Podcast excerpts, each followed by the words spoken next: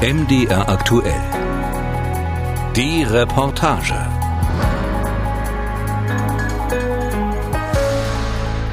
Eine Tiefgarage im April 2020. Sie wird zum improvisierten Musikstudio. Schlagzeug, Synthesizer, Gitarre, alles gehüllt in das rotierende Blaulicht von zwei Streifenwagen.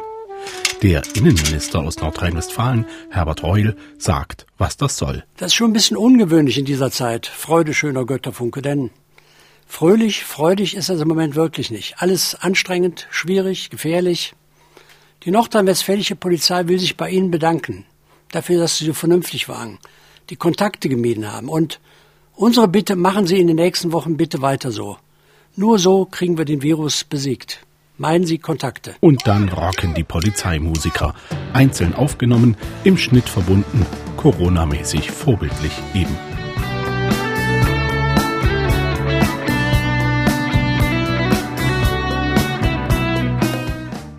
Der YouTube-Auftritt des Polizeiorchesters ist schon mehr als 100.000 Mal geklickt worden.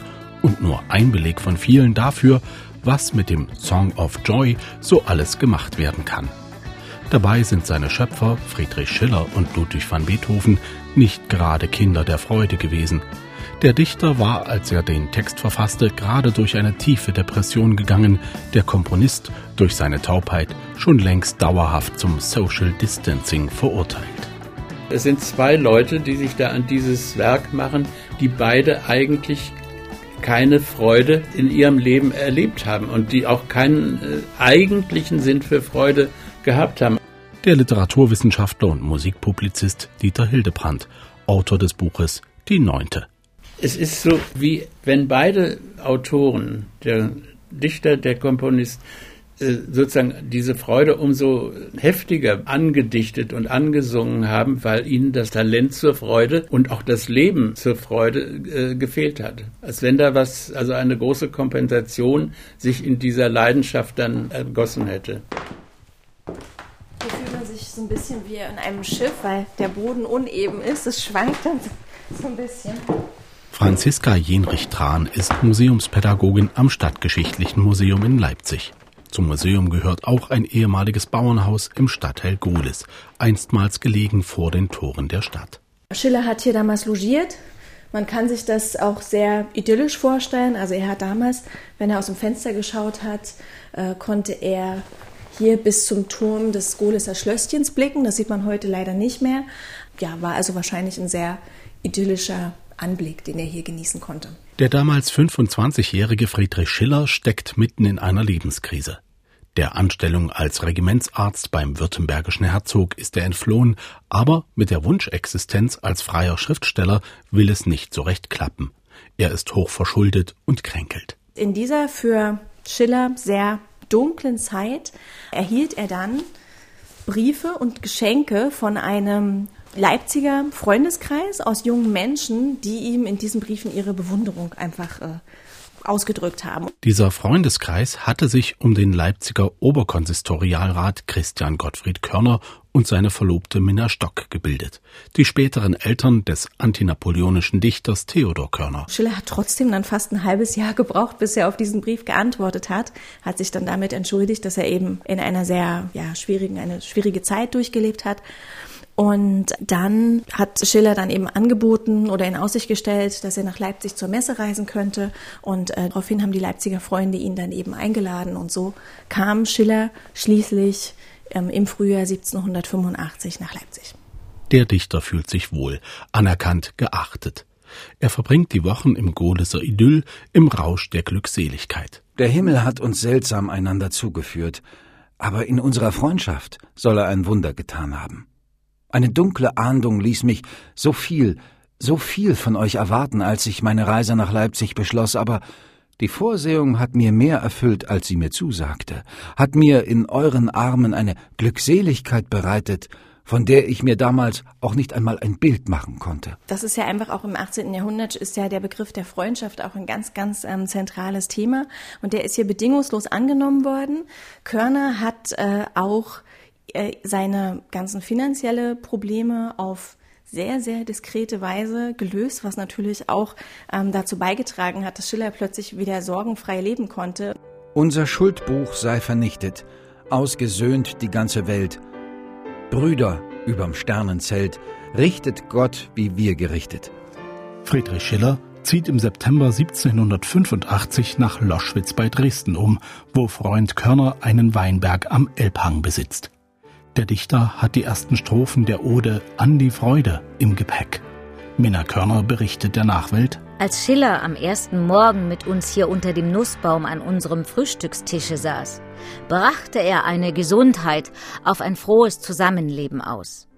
Die Gläser klangen hell, aber Schiller stieß in seiner enthusiastischen Stimmung so heftig mit mir an, dass mein Glas in Stücke sprang. Der Rotwein floss zu meinem Schreck über das zum ersten Male aufgedeckte Damasttuch. Schiller rief, eine Libation für die Götter, gießen wir unsere Gläser aus. Körner und Doris folgten Schillers Beispiel. Darauf nahm dieser die geleerten Gläser und warf sie auf das Steinpflaster, dass sie sämtlich in Stücke sprangen, mit dem leidenschaftlichen Ausrufe Keine Trennung, keiner soll allein sein, sei uns ein gemeinsamer Untergang beschieden.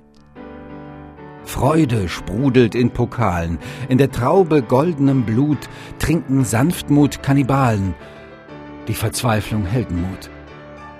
Brüder, fliegt von euren Sitzen, wenn der volle Römer kreist, lasst den Schaum zum Himmel spritzen, dieses Glas, den guten Geist. Dieses Gedicht ist quasi ja ein Trinklied gewesen ursprünglich. Ja. Nur baut Schiller natürlich in ein Trink in dieses Trinklied dann sozusagen äh, die ganze Welt mit ein und die Hoffnung auf äh, große Brüderschaft, also nicht nur zwischen zwei Weintrinkern, sondern der ganzen Menschheit. Für sein Buch Die Neunte hat sich der Literaturwissenschaftler und Musikpublizist Dieter Hildebrandt jahrelang mit Schiller und Beethoven beschäftigt. Manchmal in den ersten Kritiken kommt ja auch vor, dass die Symphonie sich so oder dieser Finalsatz sich so anhört wie ein Bachanale. Und genau das ist es. Es ist ein, ein Weintrinklied.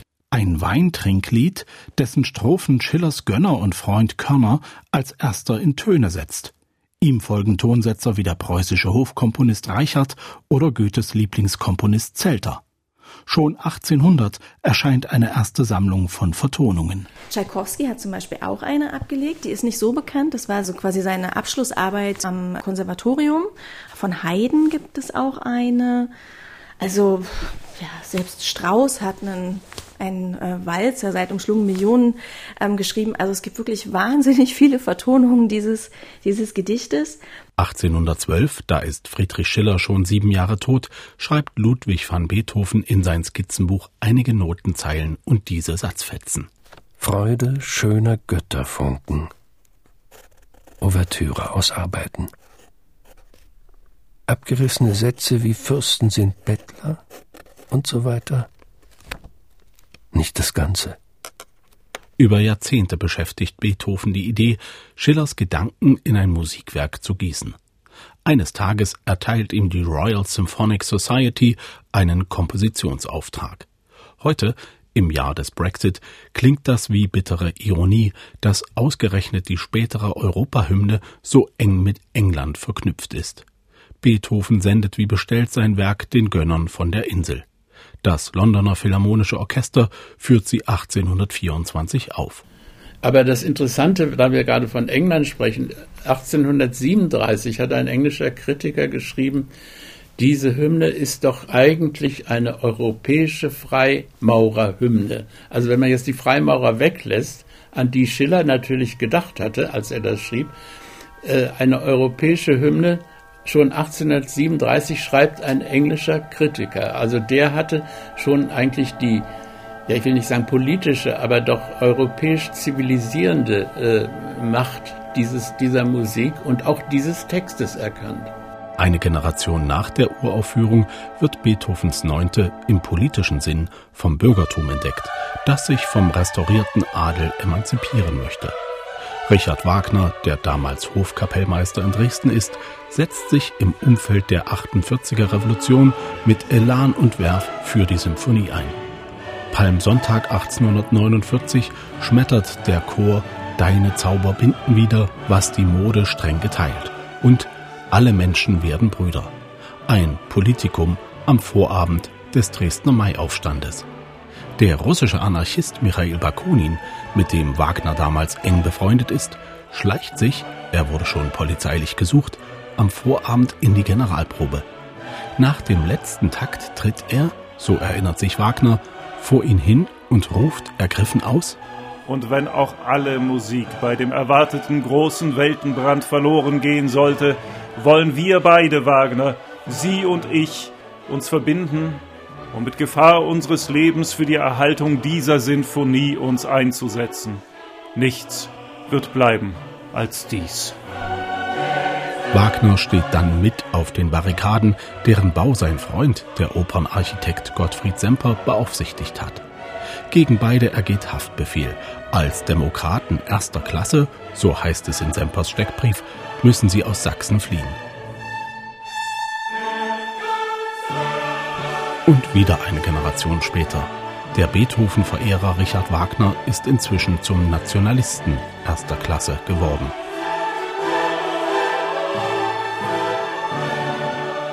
Nach diesem deutsch-französischen Krieg 1870-71 da äh, hatte ja Wagner gesagt, die Hymne ist eine deutsche Hymne und sie gehört nicht zu Frankreich und sie soll den Deutschen erhalten bleiben und nur den Deutschen. Also Wagner war ja also äh, doch also ein Chauvinist erster Güte. Und da kam aus Frankreich eine Gegenposition, denn in Frankreich hatte man die Hymne schon früh, also äh, entdeckt, gespielt, mit Begeisterung gespielt, weil die Hymne ja natürlich auch anknüpfte an die Revolutionshymnen des Komponisten Gossec. Und das Hymnische, also auch das Nationalhymnische, lag den Franzosen ja viel näher als den immer noch zersplittert gewesenen Deutschen. Und da gab es dann aus Frankreich eine Gegenposition zu dem Wagner und die sagten, nein, also diese Deutschen, die das jetzt nationalisieren und sozusagen für den Patriotismus untertan machen, denen gehört das Werk nicht, sondern man sollte es den Deutschen wegnehmen.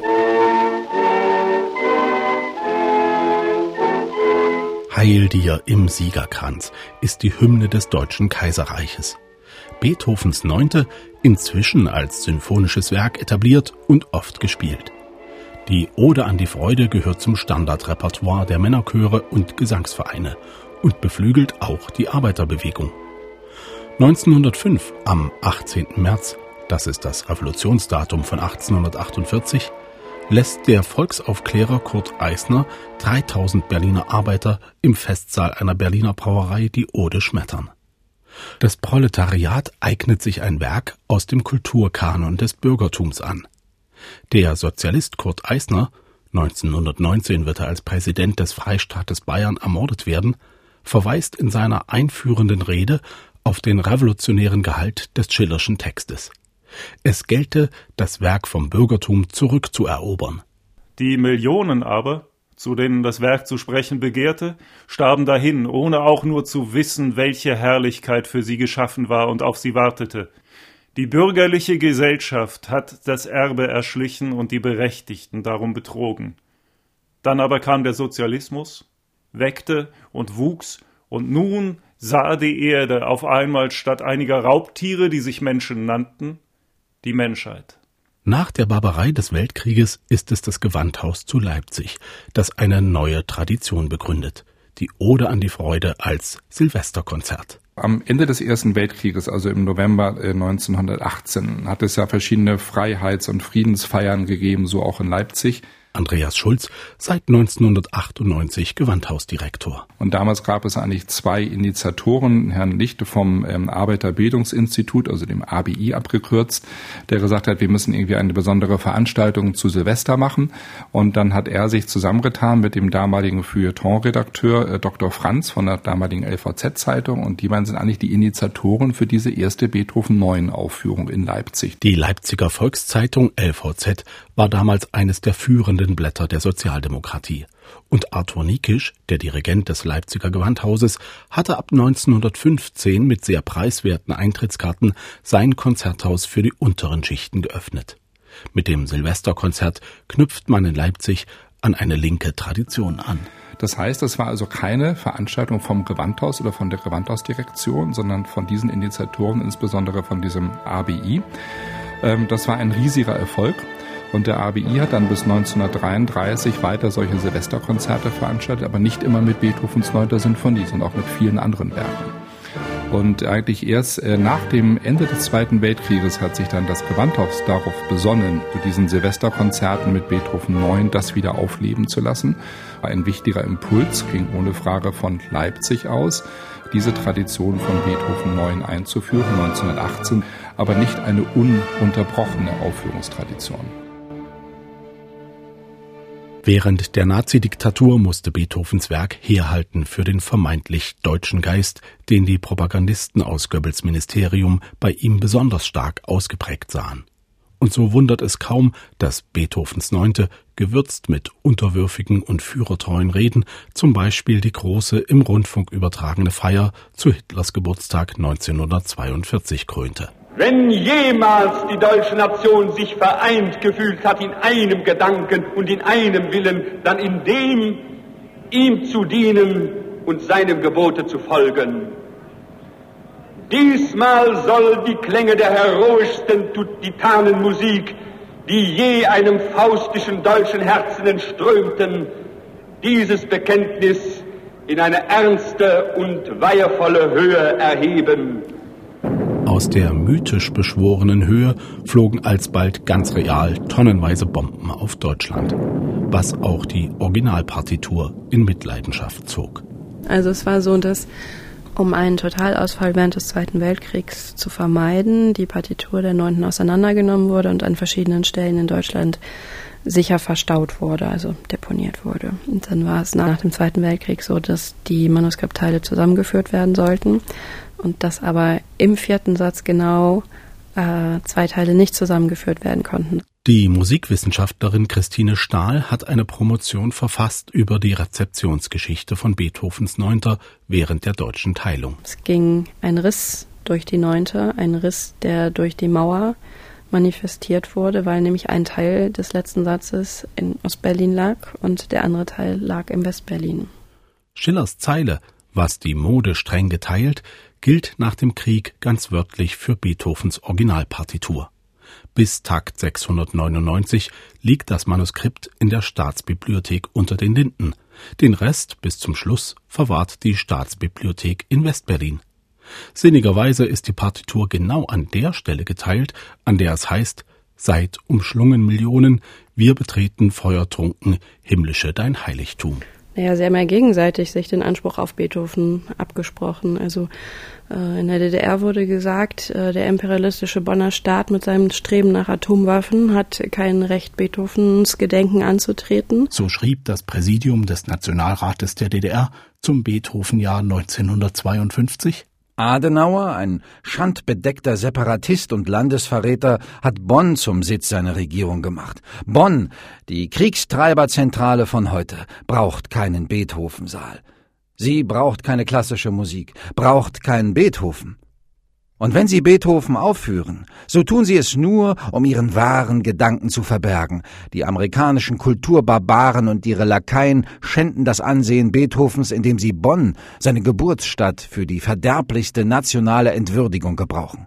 Von Bonn aus werden die kosmopolitischen Zersetzungsversuche der großen deutschen Kulturwerte unternommen, um das Nationalbewusstsein des deutschen Volkes zu zerstören. Und äh, in der Bundesrepublik wurde gesagt, über Sternen muss ein lieber Vater wohnen, nicht unter Sternen, schon gar nicht unter dem roten Stern. Das heißt, beide politischen äh, Systeme haben sich gegenseitig den Anspruch aberkannt. 1970 las man in der bundesdeutschen Zeitschrift Der Republikaner eine Staatsform, welche Freiheit und Menschenwürde mit Füßen tritt, Andersdenkende und Religiöse verfolgt und sogar erschießt, wenn sie der geistigen Tyrannei des totalitären Staates zu entfliehen suchen, eine solche Staatsform hat wahrlich kein Recht, Beethoven als einen der ihren zu feiern. Seit 1997 ist auch das Manuskript der Originalpartitur wieder vereint. Es liegt heute wieder in der Staatsbibliothek Berlin und gehört nunmehr zum UNESCO Weltdokumentenerbe. Schon 1972 nimmt der Europarat den Vorschlag an, den Song of Joy als Hymne zum offiziellen Symbol Europas zu erheben. Mit der Einspielung für die Fassung ohne Text wird Herbert von Karajan beauftragt.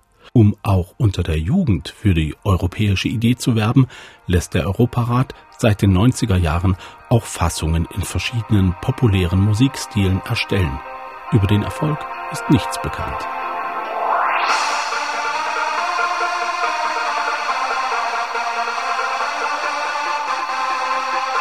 Die gemessen an den Klickzahlen erfolgreichste Version der Ode an die Freude ist mit über 25 Millionen Aufrufen ein YouTube-Video aus Nürnberg, ein inszenierter Flashmob aus dem Jahr 2014. Zwei Jahre später war es Emmanuel Macron, der die Beethoven-Weise für sich und sein Europa-Statement benutzte. Nach dem Wahlsieg seiner Bewegung La République en Marche zeigte er sich dem Wahlvolk zu den Klängen nicht der Marseillaise, sondern der Europa-Hymne. Und im Beethoven-Jahr 2020 wir feiern des Meisters 250. Geburtstag, scheint die neunte Sinfonie populärer denn je. Beleg dafür sind die vielen YouTube-Videos, auf denen Profimusiker und Amateure von Balkonen aus versuchen, der Isolation in der Corona-Krise etwas Lebensfreude entgegenzusetzen. Oder eben das Video des Polizeiorchesters, das den Menschen dankt für die Disziplin mit einer Rockversion der Hymne.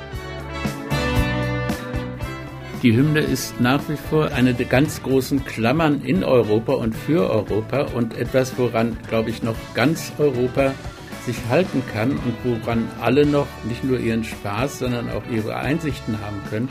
Aber dass Europa jetzt politisch so auseinanderdriftet, weist eigentlich der Hymne noch mehr noch mehr Bedeutung zu, wenn man sie ernst nimmt mit diesem Slogan, alle Menschen werden Brüder. Und äh, wenn man dran denkt, dass wir gerade dabei sind, immer weniger brüderlich zu werden.